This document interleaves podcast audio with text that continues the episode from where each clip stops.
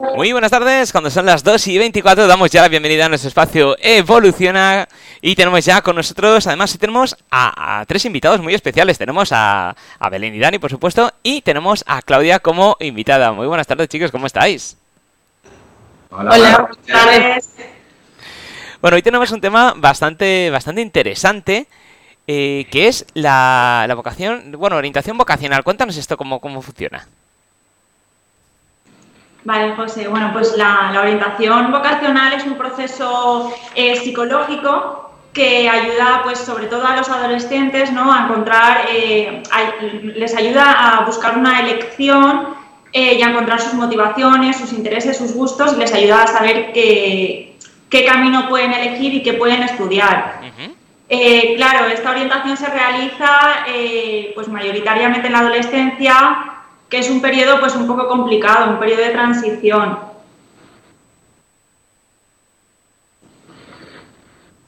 Ah, pensaba que. Vale.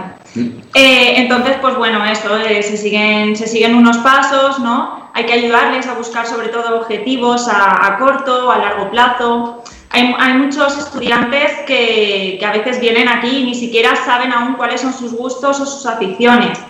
De hecho, como comentábamos también en, varias sesiones de, radio, eh, como están inmersos dentro del proceso educativo, que a lo que se le da importancia pues es a las mates, a todo el tema de ¿no? pues, eh, léxico, cuando realmente lo que les llama la atención es pintar, es leer, es dibujar, pues no, no lo entienden como, como, una habilidad, ¿no? como algo que les gusta, como una afición, como algo a lo que se pueden dedicar. Y aparte tienes el añadido de la familia, que las familias normalmente más tradicionales tampoco van a apoyar esas, esas aficiones. ¿O, nos pasa a vosotros ahí en Evolución, a? Sí, a mí, por ejemplo, en la última orientación vocacional que tuve, eh, en este caso no pasó, pero sí me, sí me pasó en otros. Eh, era una nena, además, que quería ir por la rama artística y, bueno, pues hoy en día cuando les preguntas qué quieren ser, ¿no? Pues te ponen youtubers, bloggers, tal. Bueno, era una, una nena que quería ser actriz o modelo. Y sí que es verdad que para mi sorpresa tenía el apoyo total de sus padres. Tenía el apoyo total. Lo que pasa que luego resultó ser también pues un poco eh, realmente no era lo que quería, era pues debido a las redes sociales y a esta sociedad, pues, pues no, pues donde, donde veía que podía eh, tener algún tipo de, reconocimiento social. ¿Y lo, normal es que los padres apoyen estas decisiones o que no? ¿Qué os encontráis por ahí más? ¿Tú cómo lo ves? Supongo que hay, que hay de todo. Pero aunque los padres lo apoyen o no, el niño, bueno, a ver, yo lo que veo es que para hacer una orientación, para que alguien sepa qué quiere hacer, tiene que conocerse a sí mismo, ¿vale? Tiene que saber cómo es una persona antes de poder saber qué quiero hacer de mayor, ¿no? Luego también veo que en una educación que es pasivo-receptiva, ¿no? Donde el niño expresa poco, donde el niño pues, participa poco, eh, pues es difícil conocerse a uno mismo, ¿vale? Es, es una educación muy que no es guía, que es directiva, ¿vale? En donde si yo estoy dirigiendo 20 años, cuando a los 18 les diga qué queréis hacer, pues no me van a contestar seguramente. Y la pregunta es, ¿realmente un test de aptitudes es lo mejor para estar orientando vocacionalmente? En el sentido, si yo soy bueno en matemáticas, bueno, yo sé que quiero hacer ciencias, ¿no? Que quiero hacer mates o quiero hacer arquitectura o algo así. Pero hay una historia y es que, aunque yo supiera que quisiera hacer psicología, lo raro es, ya, pero psicología que luego vas a hacer terapia, vas a hacer selección de personal, vas a hacer educativa, vas a hacer hay mil cosas. Eh, la gente en el colegio lo orientan hacia una asignatura, pero no hacia un trabajo, creo yo. Eso es lo que yo he estado hablando con mis amigos para preparar la sesión esta y he estado viendo que es muy difícil decidir o saber cómo soy y qué quiero, qué quiero ser porque no se potencia esto. Yo, yo por ejemplo, a muchos adolescentes que vienen, o sea, siguiendo tu línea, Dani, muchos adolescentes que vienen, siempre que vienen con esa duda, les digo, bueno, no me cuentes eh, qué quieres trabajar, cuéntame cuando, cuando tú tengas un trabajo, cómo quieres que sea tu día, cómo te, desde cómo te quieres vestir hasta cómo quieres que sean tus compañeros de trabajo. O sea, pues quieres ir más formal, quieres vestirte eh, como te gusta y así un poco viendo lo que es la personalidad de la persona, ir viendo, o sea, al revés, ¿no? De lo que son tus capacidades a la hora de, de trabajar. Me parece que es un método que, hacemos todos, ¿no? Porque el niño pues viene con una fantasía, una idealización, ¿no? Quiere ser periodista o quiere ser pues lo que ha dicho Belén antes, ¿no? Actriz, lo que sea. Y sí que es verdad que hay que llevarlos a la realidad, ¿no? Lo que ha dicho Claudia, pero tú cómo te ves, ¿no? O sea, te ves de cara al público, te ves en un despacho, te ves vestido así, vestido así, sí, sí que es verdad que hay que llevarlos a la realidad. O incluso decirle, bueno, tú quieres una vida pues más, em, digamos, estable, eh, tú quieres aprobar, pues eso, si quieres ser más funcionario, si quieres ser, o sea, yo les llevo un poquito más, ¿no? Quieres algo más, quieres un cambio, quieres ser empresario, quieres... Los, los llevo un poco a lo que es esa realidad, incluso en alguna ocasión los he llevado de, bueno, de conocidos que tenía a la profesión en concreto. No, quiero trabajar en un banco. Bueno, pues venga, vamos a ir a ver lo que es trabajar en un banco y que te cuente esta persona lo que es su día a día. Exactamente. Yo quería resaltar un poco la importancia eh, en este periodo de, encontrar un buen guía y un orientador, porque la mayoría de adolescentes están perdidos en su búsqueda y ya eh, tenemos que tener en cuenta que el camino se empieza a tomar desde bachiller. Es decir, yo recomiendo una orientación desde tercero o cuarto de la ESO. Eh, ya no una orientación a largo plazo, que sepan ya, la, no sé, pues si van a hacer una carrera, una FP, eh, se van a dedicar a, X profesión, ¿no? Sino, sino empezar a conocerse a sí mismos. ¿Qué, qué perdidos con eso que, acabas de decir, ¿no? Muchas veces cuando me, en, mi práctica, cuando te hablan del FP, ¿no? Que, muchas veces, eh, por lo menos lo que yo veo aquí los adolescentes, eh, lo ven como un fracaso y, cuando luego les informas un poco de lo que son estas salidas, de los grados que tienen, eh, lo interesante que es y qué poco se, promociona. No sé si, a vosotros os, pasa o no. La verdad es que sí que pasaba, sí que pasaba. Yo últimamente sí que estoy viendo mucha gente que, sí que se dirige a la FP. Igual eh, por, por, falta de notas o lo que sea. Sí que es verdad que es una opción que no cogen como, como es lo que yo quiero hacer. Cogen como no me llega para lo otro, lo veo muy difícil, no me quiero forzar, pues hago una FP. Sí, sí que es verdad que es un poco así. Sí, pero realmente son, son, para mí son muy importantes y muy necesarias porque también la FP eh, hay muchos nenes desmotivados, que hemos hablado un mogollón de veces de la desmotivación con, con José.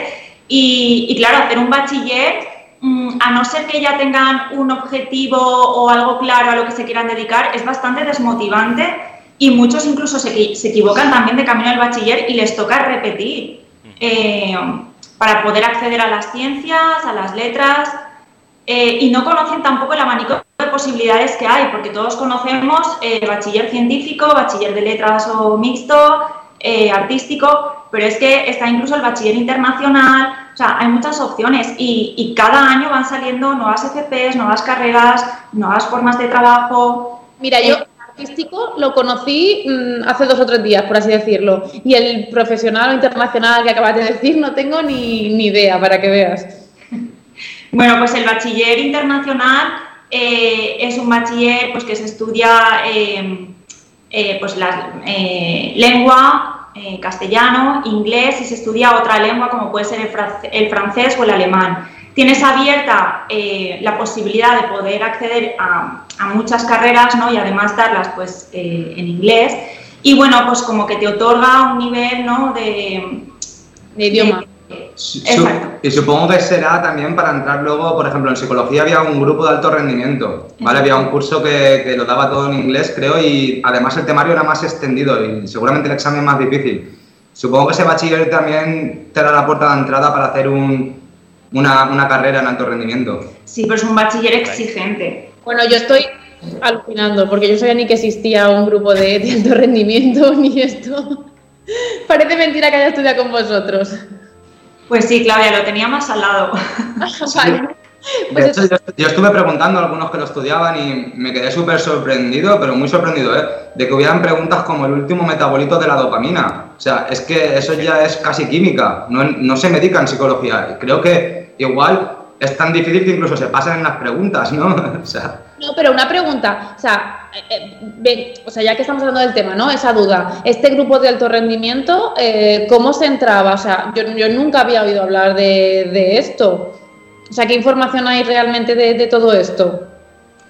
Pues la verdad que, no me he informado de eso, pero me imagino que te exigirán mm, pues tener un mínimo nivel de inglés, ser bilingüe mm. o algo sobre todo yo creo que, que nivel alto de inglés. Y, Supongo que será como todo, será un grupo que cuando se llena pues irá por nota y habrá un requisito que sea el inglés, si no, no podrás.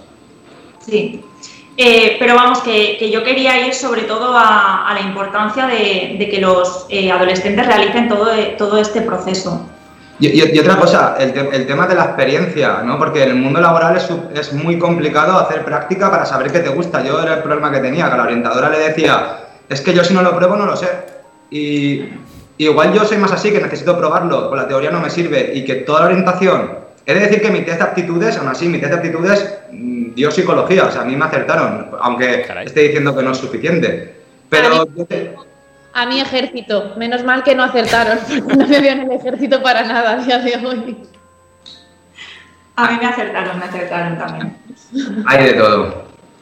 Sí, yo, a ver, iba un poco a que la orientación vocacional que se da en el colegio está muy bien, está claro que son eh, muchos alumnos por, por, aula y que no te va a permitir pues, a nivel individual mm, estar cogiendo a uno, uno a uno. Además de que la orientación eh, en el caso, pues, por ejemplo, la que hacemos aquí, eh, directamente no pasamos el test de aptitudes eh, en, la primera, en la primera sesión, sino que se hacen entrevistas muy profundas, eh, se conoce al niño para que el niño también pueda reflexionar y ya en la tercera o cuarta sesión es cuando se pasa el test de aptitudes a ver si realmente tiene relación con todo lo que ha estado contando y con todo lo que ha ido reflexionando a partir del test de aptitudes y de todo lo que se ha hablado en, las entrevistas, que, son entrevistas muy, muy profundas, eh, ya, se, ya se le enseña un abanico eh, tanto de carreras universitarias como de FPs. Y una, una pregunta que os quería formular a, los tres. En el caso de que el test de aptitudes te dé una profesión, como por ejemplo eh, le ha dado a Claudia que iba al ejército, y pero la persona no quiere esa profesión, quiere otra que no ha salido en set de actitudes, eh, ¿qué pasa ahí? Porque claro, puede desmotivarse, porque si el test de actitudes le dice que tiene que ser una cosa, pero ella o él piensa que quiere ser otra cosa, pero el papel dice lo contrario, ¿qué se hace ahí? El papel no es como la carta de Hogwarts, que es lo que te toca. O sea, el papel eh, entiendo que, que, luego, bueno, pues se ve realmente lo que son las respuestas que ha ido dando para ver si está más o menos orientado, o sea, porque son esas respuestas, nos han dado esos, resultados, lo que es el papel, van estudiando lo que son esas variables. ¿No, Belén? Perdona. Por eso yo le estaba dando tanta importancia a las entrevistas anteriores, porque no olvidemos que están en una época de muchísima confusión. Eh, claro, y es lo que ha dicho Claudia, el test no, no es algo que, que realmente dicte la verdad. Eh, es pues una información más ¿no? Algo más. No te puedes eh, guiar ni orientar solo por eso. Claro, la pregunta venía porque yo en mi época de. Pues ido al colegio cuando estaba en la GB, en octavo, pues nos pasaron ese test y. Y claro, no teníamos la suerte de tener profesionales como vosotros que no se, no se ajustan al test, sino que se ajustan también a más cosas, a la entrevista.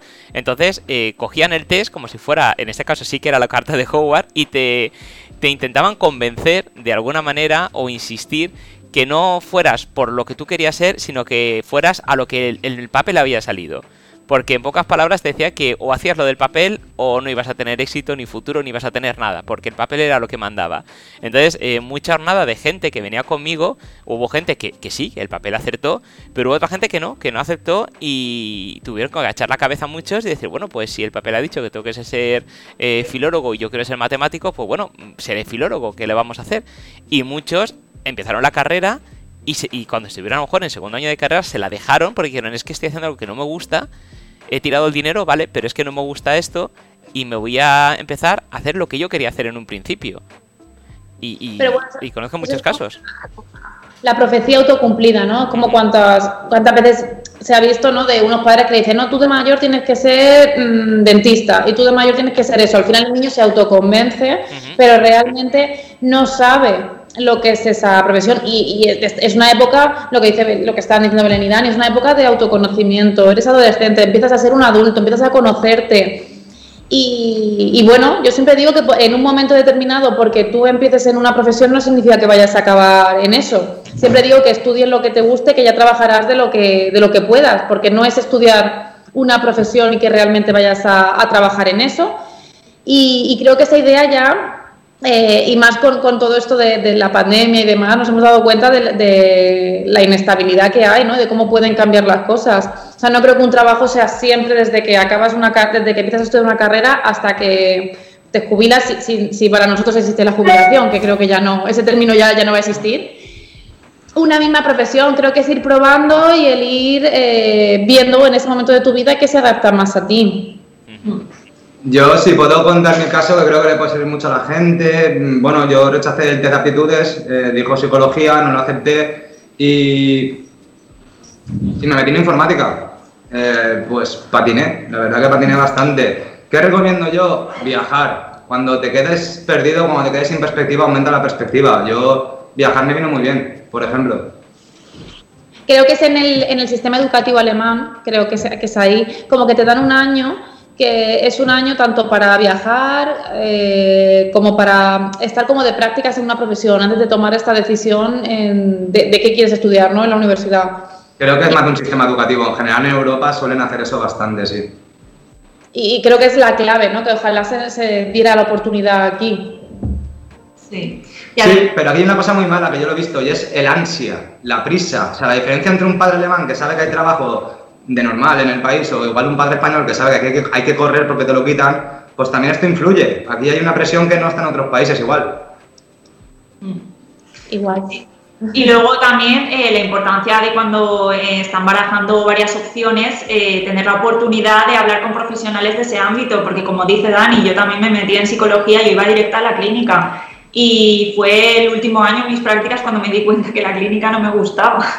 Otra cosita muy importante es que, la gente tiene que ser consciente también de qué país está. Yo cuando hago una orientación vocacional en España, las opciones son mucho más limitadas que en Estados Unidos. En Estados Unidos, si tú te inventas un trabajo, ese trabajo existe, puedes estudiarlo seguro.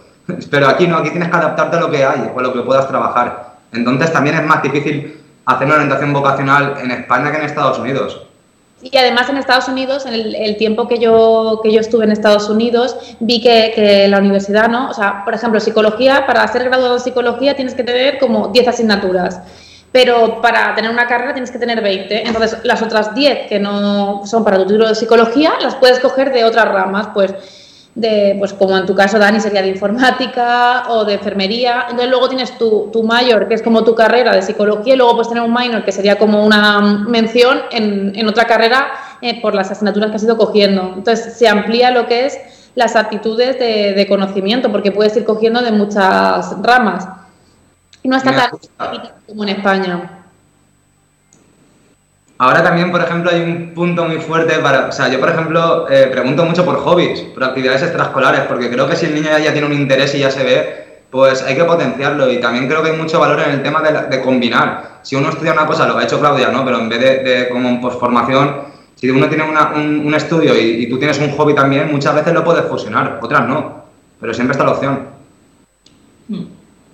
Sí, yo, por ejemplo, en el último caso que he tenido... Eh, como he comentado, eh, la, nena quería ser actriz o quería ser modelo y se iba directa a un bachiller de. Se iba, estaba pensando en ir a un, bachiller artístico. Claro, cuando le preguntas sobre todo lo que todo lo que conlleva un bachiller artístico, ¿no? Si le gusta la pintura, si le gusta eh, dibujar, si le gusta la música, la danza, claro, no le gustaba nada. Únicamente le gusta la interpretación y, um, y ser modelo. Entonces, claro, es algo que ella puede combinar con otro tipo de, profesión o tener unos estudios que a lo mejor mm, tenga la posibilidad de trabajar antes o de poder estar ganando un, dinero y poder eh, estar apuntada a una escuela de teatro o, mm. ¿sabes? Que, es muy fácil de combinar.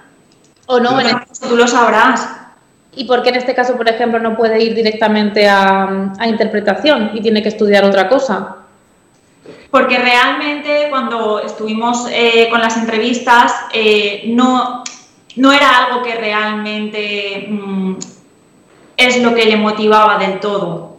A ella le gusta la interpretación, sí, pero, pero claro, habían cosas que también le llamaban la atención, como el tema marketing, eh, todo, todo lo, relacionado con el marketing, con el diseño gráfico. Entonces, claro, se había apuntado también, por ejemplo, a una escuela de teatro, se la había dejado.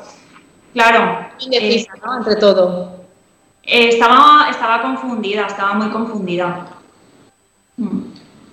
Claro, si realmente lo tienes claro, ya habría tomado esa decisión, ¿no? De me dejo todo y me voy a, una escuela de teatro. Exactamente, sí, pero como es algo que además eh, lo que estaba pensando es combinable, Mm. pues, pues ha decidido eh, pues estar en un bachiller social y además apuntarse a una escuela de teatro. Yo creo que, no, Sigue, sigue, Dani, perdona. creo que en orientación pasa muchas veces esto y es que, ¿vale? Tenemos un yo ideal y un yo real, ¿vale? Cuando yo escucho la primera, la primera idea de la gente, ¿no? Y me dicen, yo pues quiero ser youtuber o quiero ser modelo, actriz, lo que sea, porque en verdad les gustaría salir en la tele, ¿no? Y ser el centro, centro de atención, que todo el mundo lo queremos ser, que es normal. Yo creo que eso viene de, de una idealización, de un yo ideal, de cómo te ves tú idealmente en el futuro. Pues claro, mm, pues Con unas expectativas. Claro, todo lo que yo quiera, ¿no? Pero, pero lo que la realidad, porque claro, quieren ser, quieren ser cosas tan altas, pero luego les cuesta tanto, tanto estudiarse un tema, ¿no? Ponen tantos pegas para estudiarse un libro, pero luego quieren llegar tan alto que ahí hay un choque y no, no va a cuadrar algo en algún momento. Entonces, o baja la expectativa, ¿vale? Los dejas más en la realidad, o le dices, ¿vale? Fuérzate si quieres llegar ahí arriba. Mm. Pero veo mucha, mucha diferencia entre lo que, lo que ellos esperan, ¿no? Y lo que... Sí, además, Claudia, me preguntabas por esta nena. eh, claro, justamente es que era una necesidad, está en la adolescencia, era una necesidad de ser reconocida, ¿no? De que, bueno, pues también había sufrido otro tipo de Problemas. temas en la adolescencia, claro. Entonces era una necesidad de ser eh, reconocida. Y. Bueno, Dime, Con lo dime. que Con lo de la expectativa, eh, yo juego mucho con ellos a monetarizar, ¿no? Lo que es, ¿no? Te les digo, bueno, ¿tú cómo te imaginas el día de mañana? Cuéntame, eh, ¿qué casa te imaginas, no? ¿O dónde crees que vas a vivir o qué, o qué coche vas a tener, no? Y te dicen, bueno, cada, cada coche o cada casa, y le digo, vale, pues esto vale tanto. ¿Cuánto crees realmente que tú vas a ganar o cómo crees que esto se va a hacer, no? Le voy rompiendo lo que es esa expectativa para que ellos vean que la vida real no tiene nada que ver con lo que ellos yo qué sé, pues te, dicen que van a tener coches pues que a lo mejor valen 100.000 euros. Y entonces les dices, bueno, ¿y realmente cómo, cómo crees que esto es factible? O, cómo crees que un adulto llega a esto? Y ahí la verdad es que eh, se ajusta un poco lo que es la, la expectativa. Mm. Además es que si le vas haciendo comparaciones, ¿no? Por ejemplo, eh, yo recuerdo que le decía, bueno, eh, yo qué sé, imagínate, ¿no? Que el día de mañana, pues eh, eres una modelo muy reconocida y, o por otro lado, eres actriz, pero solo eres actriz de teatro y estás aquí en Valencia, pero no te conoce mucha gente. Directamente mm, se iba a modelo. Eh, imagínate que eres actriz aquí en Valencia, pero eh, eres una abogada muy, prestigio- muy prestigiosa en mm, Estados Unidos, abogada. Claro, o sea, todo va dirigido a una expectativa muy alta y a una ansia de poder, ¿no? En, en ese sentido. Sí, es que yo creo que la- los, los niños, sobre todo, o bueno, niños y niñas, están como muy flaseados por todo lo que está en las redes sociales, todo lo que se ve. Porque yo, por ejemplo, cuando estuvimos en Spochove este año, ¿no? El anterior, eh, una pregunta que hacía a los niños muchas veces cuando, cuando se subían a- al estudio era que, qué querían ser de mayores. Y habían de todo, y tanto pequeños como adolescentes, eh, muchos antes decían futbolista, tal, no, ahora no dicen, ahora dicen TikTokers y YouTubers, directamente. Quiero ser una TikToker como fulanito, o TikToker como menganito, o un YouTuber famoso. Pero claro, no saben lo que hay detrás para llegar a, a ese punto, incluso si llegan a ese punto. Pero ellos están... Normal, José. El futbolista tiene que entrenar, tiene que correr. El Claro. TikToker gana pasta y no hace nada. Es que les encanta. ¿No sabes? Sí, sí. Eso es la fórmula del éxito. No, pero yo, perdona mi desconocimiento, pero es que me he enterado de, bueno, aparte que les pones, ¿qué te gustaría ser, no? Y como tú has dicho, José, blogger, youtuber, instagramer, eh, tiktoker, comprador, wedding planner, pero es que me he enterado de una nueva que es Cool Hunter. Cool Hunter. Yo no sabía lo que era, Cool Hunter. Me Ca- acaban de caza-. Cazaguays. Eh, no, bueno, no sé si sabéis de lo que se trata, que, um, claro, son realities que, que salen en, en la tele eh, de Estados Unidos, que es una persona que se, eh, que se dedica a comprar ropa pues a, a famosos, a gente con, con pasta, y es Cool Hunter. O sea, comprar ropa a gente famosa. Exacto. Bueno, yo creo que cambian el nombre. Eso es personal eso, shopper. eso me ha dicho, ¿eh? A ver si no va a ser, pero... Personal shopper de toda la vida. Creo que Sí. los nombres les encanta poner palabritas a todo. Ahora. Yo estoy muy contenta de haber elegido psicología y no TikToker ni nada de eso, la verdad. Eso es lo que te puedo decir con eso. José, ¿tú cómo llegaste a pensar que querías hacer radio? Por, por Uf, pregunta. Madre mía, pues mi camino sí que ha sido totalmente diferente. A mí me pasó un poco como, como a ti, Dani. Yo, por ejemplo, cuando acabé, bueno, yo no tenía ni idea de lo que quería ser. Ni idea. Yo, en un principio, quería ser biólogo y veterinario. Esos dos puntos. Eh, veterinario, eh, un, bueno, un amigo, el veterinario de, mis perros de toda la vida, de mis canarios y todo bicho viviente, yo se lo llevaba a él, lo que fuera, entonces al final pues nos hicimos amigos, incluso me dejaba entrar en consulta con él para, para ver un poco lo que era. Y me dijo, mira José, sinceramente, y a ti te gustan demasiado los animales para ser veterinario, hay cosas que creo que no vas a poder hacer. Y dije, bueno, pues tienes razón, pues cambiamos de opción, biólogo. Y mi querida profesora, irónicamente de biología, me dijo, José, eh, aquí en España las cosas están muy mal. Yo estoy aquí dando clase y no me gusta nada dar clase. Y era mi profesora durante tres años. Entonces, si tú quieres investigar, te tienes que ir fuera. Si tu objetivo es investigar y te quedas en España, olvídate, no es lo tuyo. Y yo, bueno, pues nada, dos a la basura. Vamos a ver qué me queda. Entonces, me temé un año, entre comillas, sabático. Y no pudiera viajar, pero viajé entre carreras. Entonces, estuve en empresariales, mm, no me gustó. Estuve en informática, eh, tampoco me acabo de gustar y al final me dijeron, oye, ¿por qué no pruebas el diseño gráfico que te gusta dibujar? Y yo, bueno, pues lo probé y me hice diseñador gráfico y estudié. Y estando en diseño gráfico, también me gustaba el teatro y también la música. Entonces monté un grupo de música y me apunté a un grupo de teatro y hice ambas cosas. Y me gustaba la radio también. Entonces, eh, pues vi un anuncio que decía, si te gusta la radio, llama. Y llamé. Pues casualmente era Chimo Bayo, que estaba buscando gente para su programa de radio. Y estuve con él en la casa de la tía Enriqueta pues casi 7, 8 meses hasta que tuvieron que cerrar. Y ya me picó el gusanillo, ya cogí tablas, con Chimo aprendí muchísimo de, radio. Y ya pues estuve en la 97.7, estuve en Mediter Radio y ahora pues estuvo, estoy en Get Radio que, que la monté yo. Pero vamos, que, que mi camino inicial no fue decir quiero ser locutor de radio, me gusta la radio. No, o sea, fue un proceso que fui descubriendo poco a poco conforme fui descartando otras cosas también, claro. O sea, que no tener las cosas claras a veces también puede ser bueno. Sí, no, no, yo me alegro mucho de no, de no haberlas tenido claras porque mm, me dio la posibilidad de probar otras tantas y, darme cuenta de unas que rotundamente no me gustan y otras que a lo mejor no, no me habría imaginado. Dije, ah, pues puede ser por ahí. Y bueno, puedo decir que estuve trabajando de actor también eh, una temporada. Eh, estuve en el microteatro de Valencia, eh, con mi grupo pues tenemos disco ya, es decir, que me ha dado pie a hacer varias cosas y mezclarlas y, que son compatibles. Al, final la radio, la música, el teatro, el diseño, eh, es todo comunicación, es todo compatible, entonces eh, unas se complementan con otras. ahí pienso yo que está el futuro, la combinación. Mm, totalmente. Además es que si puedes combinar varias cosas a la vez, pues es que es genial, tienes muchos caminos abiertos muchos caminos que, te gustan y te apasionan a la vez. Sí, sí, además que, que comprenda. Yo, por ejemplo, pues cuando entrevisto muchas veces a músicos, me lo dicen, eh, caray, es que me gusta tu entrevista porque se nota lo que preguntas y que sabes de lo que preguntas y vas a las preguntas concretas, porque eh, muchos músicos van a emisoras, se leen el dossier de una página de cinco líneas de lo que sea que le manda el departamento de comunicación y las preguntas es copia-pegada de lo que le ha mandado el dossier, con lo cual eh, como le saques de ahí estás perdido. Incluso, bueno, ¿y cuánto tiempo llevas haciendo el disco? Bueno, es el quinto disco, llevo ya otros eh, por delante, pero bueno, no, acabo de empezar ahora. Entonces, claro, eh, el hecho de que te guste algo, pues también hace que la, la, persona que está enfrente tuya pienses, bueno, ¿qué me gustaría a mí que me preguntaran si algún día fuera a presentar mi disco? Pues ya haces la entrevista con esto. O a la hora de comunicar en la radio, pues hay veces que tienes también que, que actuar, que hacer un papel, tienes que dar feedback, tienes que, sobre todo cuando estás con niños, pues tienes que hacer un personaje, un papel porque es complicado con niños y adultos, pero con niños quizás es más difícil el, el sacarlo. Una vez que lo saca ya van solos, pero el arrancar les cuesta. Y, sí, yo creo que todo se ha complementado un poco. Eh, yo creo que es bueno eso también.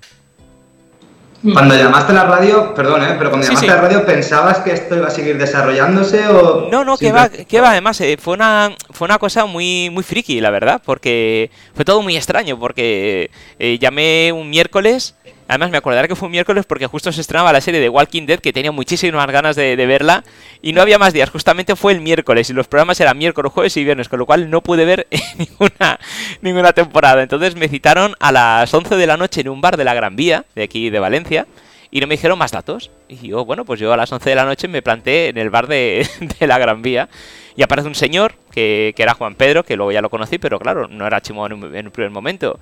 Me dijo, ¿tú eres José? Sí, ¿vienes por el de la radio? Sí, ah, vale, pues un momentito, ahora vendrá Chimo. Y entró Chimo Bayo con sus, con sus gafas, tal. Me vino y me dijo, te impongo, ¿sabes quién soy? Y hombre, sí, sé quién eres y no, no me impones, lo siento. Y, y nada, empezamos ahí a hablar y claro, yo no sabía que mi camino iba a seguir por ahí, fue porque fue todo muy extraño, fue un golpe a la realidad porque ni siquiera sabía para qué estaba ahí, porque nadie me explicó nada, nadie me dijo nada, nadie me dijo que tenía que hacer algo, no, no lo sabía, de hecho la prueba para entrar en el programa era ese día y no me dijeron ni que me preparara nada porque querían ver cómo podía improvisar. Y en mitad de un directo, en mitad del programa me lanzaron el micro y me dijeron vete fuera y tienes cinco minutos para hacer un monólogo y hablar de este tema, apáñate como puedas y cuando entres veremos si lo has hecho bien o no. Y, y ahí salimos. Eh, Steve Jobs dio un discurso, ¿vale? De, su vida, de, de, cómo al final los puntos en, el pasado, o sea, en el futuro se, unen todos, ¿no? De, de, cómo él en realidad se dejó la universidad porque era muy cara, al dejarse la universidad fue a clases que le interesaban, no a las obligatorias, y ahí descubrió eh, una tipografía bella. Eh, como Windows copio a Mac, es lo que dice, todas las, todos los ordenadores de hoy en día tienen esta tipografía tan bonita porque yo me dejé la universidad. O sea, y esos puntos solo se pueden conectar cuando tú miras al pasado. Nadie cuando está en el presente sabe que eso, esos impulsos que tienes que te van a hacer unas cosas y otras luego se van a conectar. Sí, sí, totalmente cierto, la verdad. Pues, pues nada, pues eso, que la orientación vocacional es muy importante en la adolescencia, que es una época de transición y que animo mm, a todos los papás, a todas las mamás, a todos los adolescentes a que... No se limiten, a que, prueben de todo. Importante, muy cierto. Y bueno, eh, antes de marcharnos, contarnos cómo podemos contactar con, con, vosotros, porque a lo mejor hay muchos papás, muchas mamás o gente que nos está escuchando diciendo, ostras, pues yo creo que no lo tengo claro, necesito que alguien me reajuste las ideas y me oriente para ver por dónde puedo tirar. ¿Cómo pueden Vale, pues mira, José, hoy dos cositas. Claro. En junio, eh, creo que es junio, vamos a estar en el centro de Claudia, en el centro Crece Torrevieja. Ah, muy bien. Eh, haciendo un grupo de orientación vocacional. Y por otra parte, nosotros estamos aquí en Valencia, en el PUCH, en la calle Progres 8. Eh, y bueno, pueden llamarnos al 670 11 o un email a evoluciona.elpuch.gmail.com. Estupendo. Bueno, pues no sé si Claudia la tenemos por ahí para, para despedirnos. Hola, por aquí sigo. Estoy... Ah. Estaba con muchas historias reflexionando. Y nada, como ha dicho Belén, sí, eh, les pedí este pequeño favor a ellos. También por eso quería estar hoy en el programa con vosotros para que en junio vengan una mañana de, sábado aquí a Torrevieja y bueno, para realizar orientaciones. Y ya que, bueno, habrá muchos que hayan hecho selectividad y estén un poco dudosos, pues me gustaría que mejor que ellos que, nos ayuden con este tema. Estupendo, pues me parece, me parece muy interesante, incluso oye, a lo mejor eh, ese día pues podemos hacer una conexión y entrevistar a alguna de las personas que están allí que nos cuenten en directo eh, qué les ha ayudado y cómo ha cambiado su perspectiva antes de hablar con vosotros y después de hablar con vosotros. A ver cómo ha habido el paso. pues muy buena idea. Muy ¿eh? buena idea, se va a decir. Pues nada, eso en un momentito ya sabéis que me dejáis y lo organizamos en un momentito y ya está. Yo todo lo que sean hacer cosas me, apunto enseguida. Te avisaremos, José. Estupendo. Pues muchísimas gracias chicos, ha sido un verdadero placer. Eh, gracias Dani, gracias Claudia, gracias Belén por estar otra vez con nosotros, ya se echaba de menos. Y nos vemos en el siguiente programa. Vale, pues gracias a ti. A todos. Hasta, luego. luego.